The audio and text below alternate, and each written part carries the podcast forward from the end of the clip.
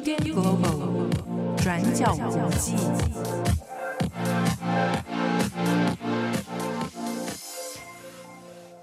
Hello，大家好，欢迎收听 UDN Global 转角国际 Daily Podcast，我是编辑唐蜜，我是编辑七号，今天是二零二零年十月二十号，礼拜二。唐蜜，唐蜜，唐蜜，唐蜜。哎，有听友，我还是想决定在这边认真的，哎，证明一下，因为有听友以为今天是我最后一天上班了，然后就昨天有来私讯道别，然后也有祝福啦，然后但是我还是想讲一下，其实我确切离职，呃，就是之后不会再出现声音的日期，应该是十月二十六号。什么？十月二十六号？对，到下礼拜一，所以哦，所以这礼拜你还都会有？对啊，所以听友们不要太担心。我也以为你到今天。到今天也是可以、啊。还有，你有没有看我今天好像有点心神不宁？没有，今天是我我心神不宁，身体不适。你怎么？哦，身体不 是啊。好，那反正就是希望听友们跟我一起倒数到最后一天。那最后一天的时候再好好跟大家道别，所以大家不要太烦恼。要放烟火吗？Happy New Year 那一种。我我自己在后置的时候选一些开心的送别音乐。我敢放离歌啦，离歌啦，毕业典礼了。我先去问版权。好，今天第一则国际新闻要讲的是关于美国大选。对，呃，因为辩论快要开始了。对。啊，那因为之前几次大家也看到辩论的状况，啊，不管是总统还是副总统。这个看起来整个走向，呃，大乱斗了，整个场面就是很混乱。然后舆论的方向看起来整个好像在看 talk show 一样。对，那这一次即将要登场的辩论，其实当然也是外界蛮瞩目的哦。那也有一些蛮特别的改变。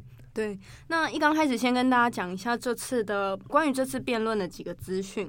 美国大选现在就是进入到倒数十四天了，那最后一场的电视辩论会预计在美国时间的十月二十二号，那是台湾时间的二十三号上午九点开始。这个辩论的时长总共是九十分钟，预计会在台湾时间的早上十点半结束。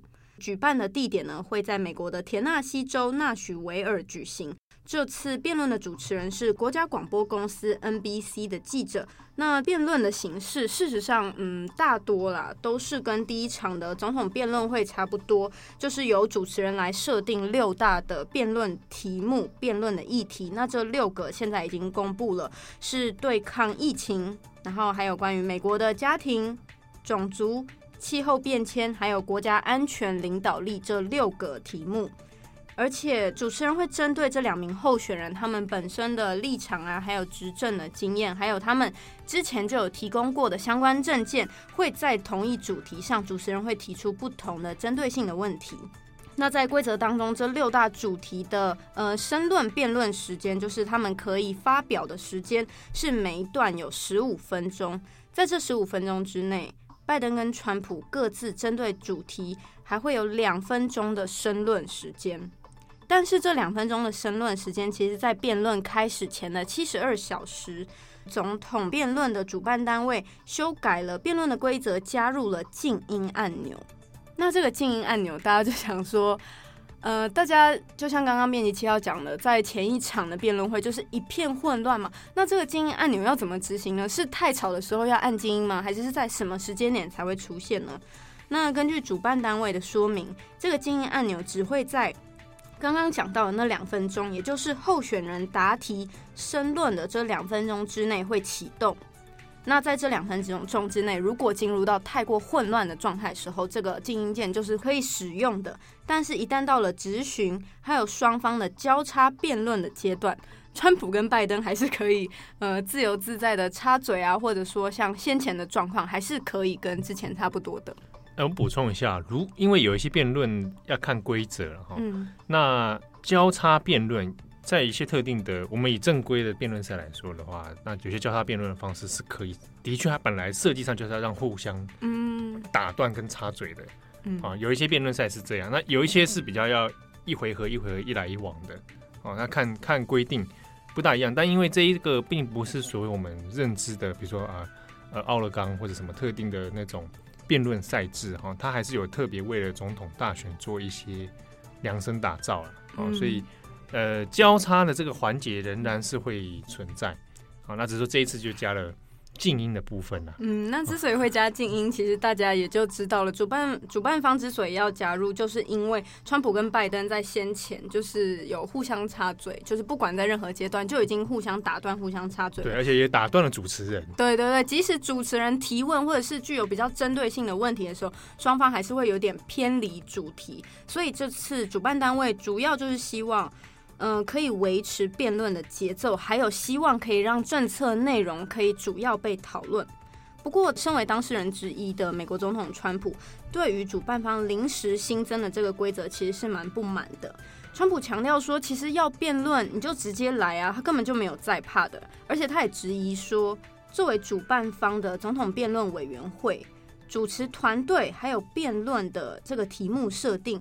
都针对于拜登来说是太过于偏心，偏的太离谱了。之所以会这样讲，川普团队是讲说，像是在题目的设定上，跟第一次的辩论有高度的重叠，疫情应对、经济政策。选举公正性，还有川普跟拜登个人的施政记录，之后再来是美国城市的种族还有暴力问题。所以，川普团队对于这一次的这几项问题有不满以外，川普团队也认为说应该要加入针对于外交政策的讨论才对。那至于到十月二十二号这天，题目会不会有所改变，或者说这个静音的按钮？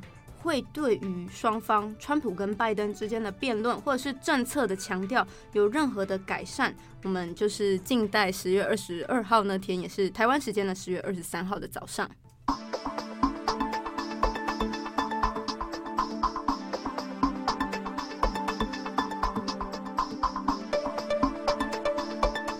好，那就在辩论的新闻相关新闻在欧美有所讨论之前哦。那刚好最近，呃，关于防疫政策的问题也有在被拿出来变成新闻文章啊。那这个之中有比较涉及，就是跟 Fauci，就是现在以主要以负责呃美国的一些防疫相关的政策哦。那川普跟 Fauci 之间呢，过去其实有好几次有过，不管是台面上或者私底下，有一些好像彼此意见不合的地方哦。嗯、那比如说川普可能会对于 Fauci 的一些呃，那个防疫政策啊，要不要戴口罩、社交距离等等，会有一些比较个人的意见。那这一次是一条新闻是被爆出来说，呃，川普直接说发起是一个灾，是一场灾难。他觉得他受够这些呃，包含发起这些人的一些意见了哦。那这一条新闻看起来是川普对于发起其实本人很不满。那不满的点在于说，呃。就觉得听他们的防疫政策还觉得很瞎，那所以说它是一场灾难。好，那这个问题大家不要想说，哎，是不是又是反川普阵营所释放出来的消息新闻，或者说去特别去做的新闻？嗯，其实呢，你要去看它的新闻来源，大部分都是新闻社的，路透社、法新社，然后透过华盛顿内部的一些资料探访试出，然后才去做讨论。而且因为这个事情还不是只有。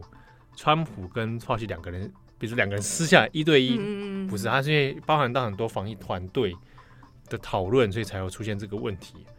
那这个事情就在变成新闻上面讨论，就是呃，看起来川普对于 Fauci 是有蛮多的不满，可是也有很多内部共和党的人会觉得说，因为 Fauci 这个人其实在呃党派里面，他在共和党的执政之下，在民主党执政之下都恪尽他的职责哈。那有的人会觉得说，这一次的防疫里面如果没有 f a 的话，恐怕会死得更多人。好，那可是川普对他而言就是有点呃不大满意啊。那不满意的点在于到底要不要戴口罩啊？显然川普有的时候会觉得口罩不要戴比较好。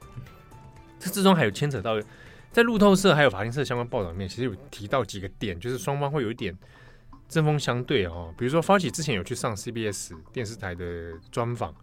就被问到说：“那你你看到川普之前感染，你有什么想法？”那 Fauci 直接说他不意外啊。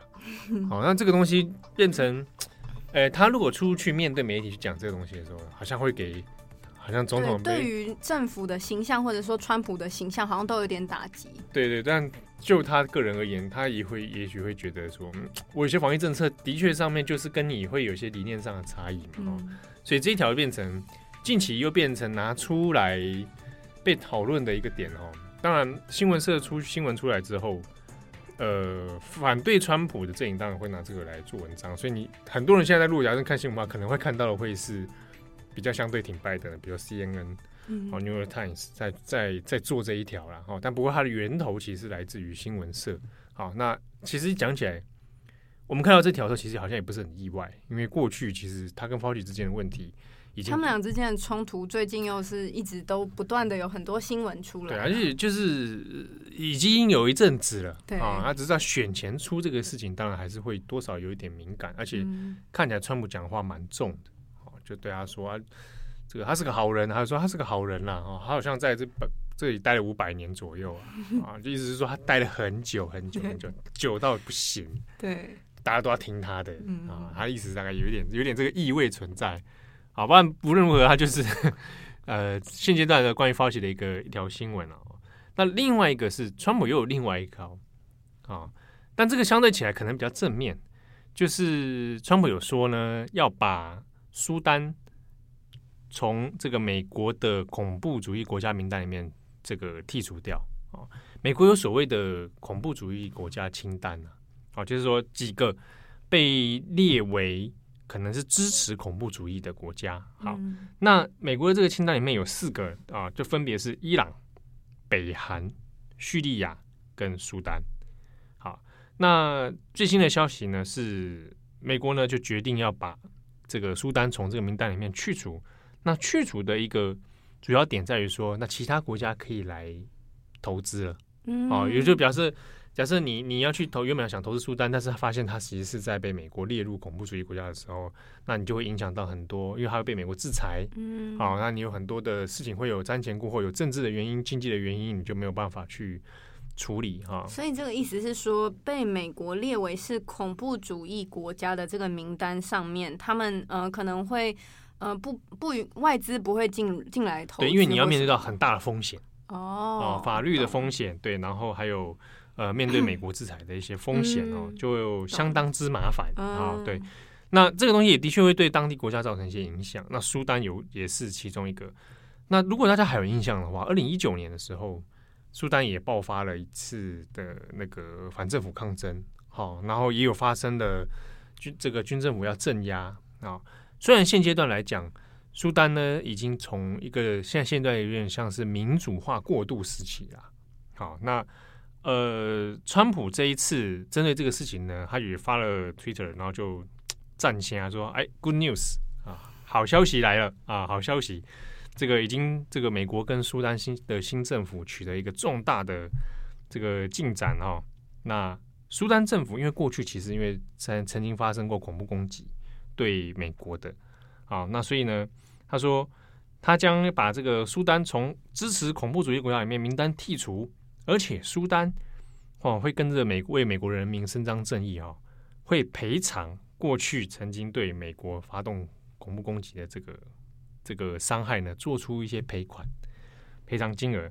他这边指的那个恐怖攻击是一九九八年的时候对美国驻肯尼亚跟泰坦尼亚大使馆发动的恐怖攻击哦，那会针对恐怖攻击受害者及其家属呢，那会支付几亿美元的这个赔偿。啊，作为一个交代，好，那川普当然就对这个东西，哎，觉得很赞啊，然后就说，哎，这个是苏丹迈出了一大步啊，而且还愿意赔款，啊，那这好像就给给内部也有一个交代啦。好，那这个是在这近期的另一条。有点算是说，川普之所以会希望说，川普团队会希望说，辩论题目是不是可以朝向外交政策？对对对，对对对，不可能，因为这个的确是一个进展。哦，好，那过去苏丹因为曾经还有一个问题是啊，包庇过宾拉登，好，所以他对于美国来说是一个这个头号恐怖主义支持者的一个国家哦，包含的包庇盖达组织啊等等。好，那呃这边再补一个脉络，大家如果有兴趣的话，可以从转角国际。找一下我们二零一九年，刚好那二零九年，我们昨天也说过嘛，很多二零一九年的一些抗争串联起来，要延续到二零二零年嘛。那二零一九年的苏丹有爆发一次，刚好也在反送中那段期间的时候，那大家可以去找一下。好，那过去呢，美国是在一九九三年的时候，先把苏丹就列入恐怖主义国家。当时如果大家如果有印象，那个独裁者叫巴希尔，后来还有出过电影。没关系，这个 唐蜜刚刚一阵沉默，对，不好意思，没不用不好意思，不好意思，对我我当年也是看那个动画电影才知道巴西，我当年还没出生，而且觉得你还没出生啊？好吧，那个但是那个动画电影是蛮后来的事情。好，那我再回去欣赏。好了，巴希尔后来这个巴希尔独裁者呢，嗯、是因为在苏丹就实施了这个激进激进伊斯兰主义哦。嗯好，所以才被那加上与盖达组织还有宾拉登之间的关联，然后被列为这个恐怖主义国家。好，那现在进入一个所谓民主化过渡阶段了。诶，其实距离真正的转型可还有一段距离。好，不过目前现阶段与美国之间呢，它是在的确取得了一个蛮重要的一个进展。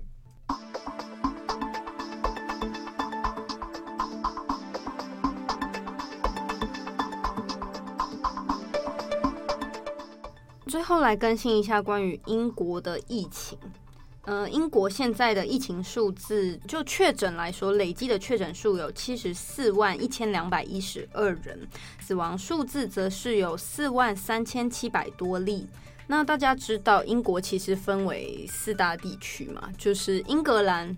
威尔斯、北爱尔兰还有苏格兰，那这四个地区其实分别针对于疫情来说会有不一样的防疫政策。那就威尔斯来说，其实从这个礼拜五十月二十三号的时候，就会全面进入了封城状态。根据官方宣布啦，这个封城的政策至少会持续到十一月九号为止，也就是呃整个时长会有十几天的时间。在先前的时候，其实威尔斯在九月就有采取部分的区域封锁。那现在为什么要推动全面的封锁封城令呢？根据官方表示，是因为在威尔斯各地区的疫情状态来说，其实逐渐接近了，希望可以采取有效的封锁政策。这会是一场短期但是非常严格的全面封锁，因为在封锁期间，民众必须要待在家中，而且像是餐厅、酒吧、饭店这些非必要的商店需要暂停。至于在校园方面，因为大家也都知道，英国其实刚开学没有太久，不过在这次的全面封锁的政策底下。国小在期中的休假，就是英国有一个期中的休假，那这个休假的时间会到十月三十号，国小就会在十月三十号之后可以再重新开放。那至于像中学啊、大学等等的这些，其实会有不一样的规定，像是说大学会开放线上课程，那学生还是可以待在宿舍里面，不过还是要需需要遵守相关的防疫政策。至于在室内外，就是跟先前的一些防疫政策差不多，就是如果你不是住在一起的人们的话，你是不能够聚集啊，或者说举办聚会、宗教仪式等等的。那威尔斯的首席部长就表示说，希望借由这次的短期但是严格执行的封城政策，来减缓病毒的传播，好争取更多的时间可以准备，然后来面对疫情。那把镜头拉回到英格兰，我们在先前的 Daily Podcast 有跟大家讲说，呃，英国中央政府，英国政府有推动说英格兰的三阶段防疫政策。就曼彻斯特来说，先前有提过，大曼彻斯特的疫情其实是相对严重的，感染率非常高的大曼彻斯特地区就被中央列为是第三级，也就是情况最严重，需要采取最高层级的防疫手段。简单讲一下这个感染率啦，大曼彻斯特地区的感染率是每十万人大约有两百九十人到四百五十人感染，就英国的平均来说，其实就是一百六十几人而已，所以相较之下可以看出，大曼彻斯特地区其实感染率是的确相较高很多的，所以现在地方政府在中央列为是第三级之后。这些地方政府的首长们需要在十天之内讨论，说是不是要接受中央政府这样的安排，也就是进入到更为缩紧、更严谨的防疫第三级，或者说究竟要如何有效的防疫，这些政策都会影响到在这个地区的两百八十万名的居民。那第三集为什么这些地方首长在过去其实有点反弹，或者是不愿意接受，就是中央政府这样的安排呢？其实是因为第三集的这个防疫政策会关闭酒吧、夜店等等的这些，就是不是以提供餐点为主的店面，然后像是室内啊，或者是部分室外的一些限聚令。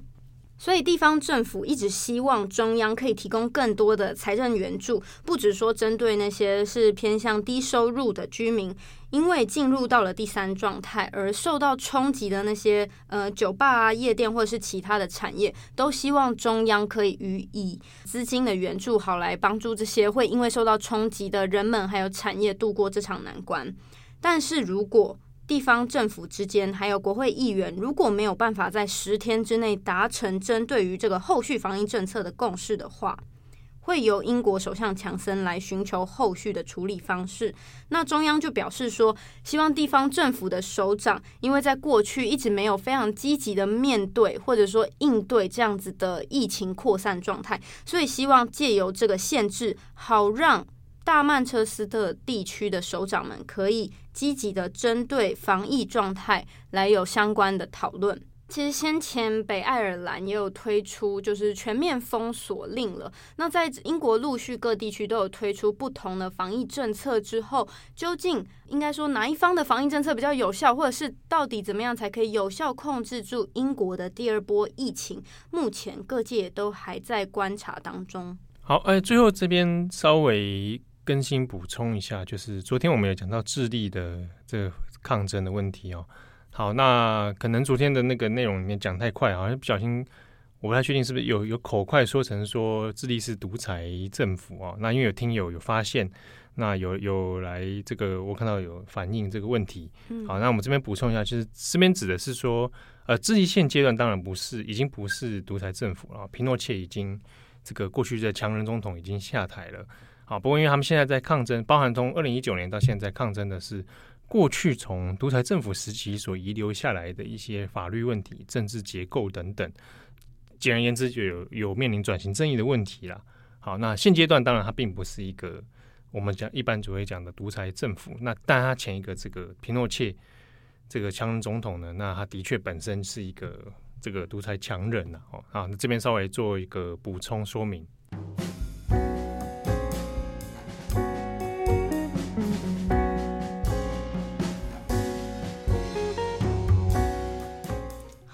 那你就要你要讲话，对不对？那大家大家就是想听你讲话啊。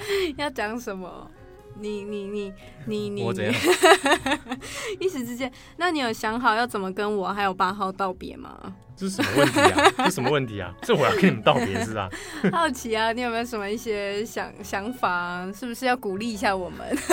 你在这个里面鼓励一下我们，然后我再我再叫八号来听，这样。你们欠鼓励是不是？对啊，我们也是很需要鼓励的。我们虽然年纪也不知道非常小，但我们还是很需要鼓励。啊，加油！这样可以吗？太不用心了。干巴喽！好了好了，那我们有些话私底下再说。这样子吗？哎、欸，我们我们很需要鼓励，是不是？我觉得我们，我我以为自己不需要，但后来想想，其实偶尔还是蛮需要的。我很多人都都会需要啦。对啊，就是需要被肯定一下，因为会有自我怀疑的时候。是嗯正常的，对对对，所以如果被肯定的话，应该蛮开心的。所以呢，其实我现在是在暗示说，听友们，赶快来肯定你，赶快再趁最后的时光来肯定一下我跟八号。虽然其实我们已经陆续收到很多了啦，但是就是夸奖的话不行。之前的那个私讯非常多，我们我们还没有办法有机会一一来回复啊。对，因为我也不好回复，因为那那很多人不是写给我嘛，写给你们两个，对对对啊。好，那如果之后再收到大家的一些资讯的话，我们再看用什么形式来回复大家。好，那大家就跟我一起倒数下礼拜一吧。感谢大家的收听，我是编辑唐蜜，我是编辑七号，我们下次见，拜拜。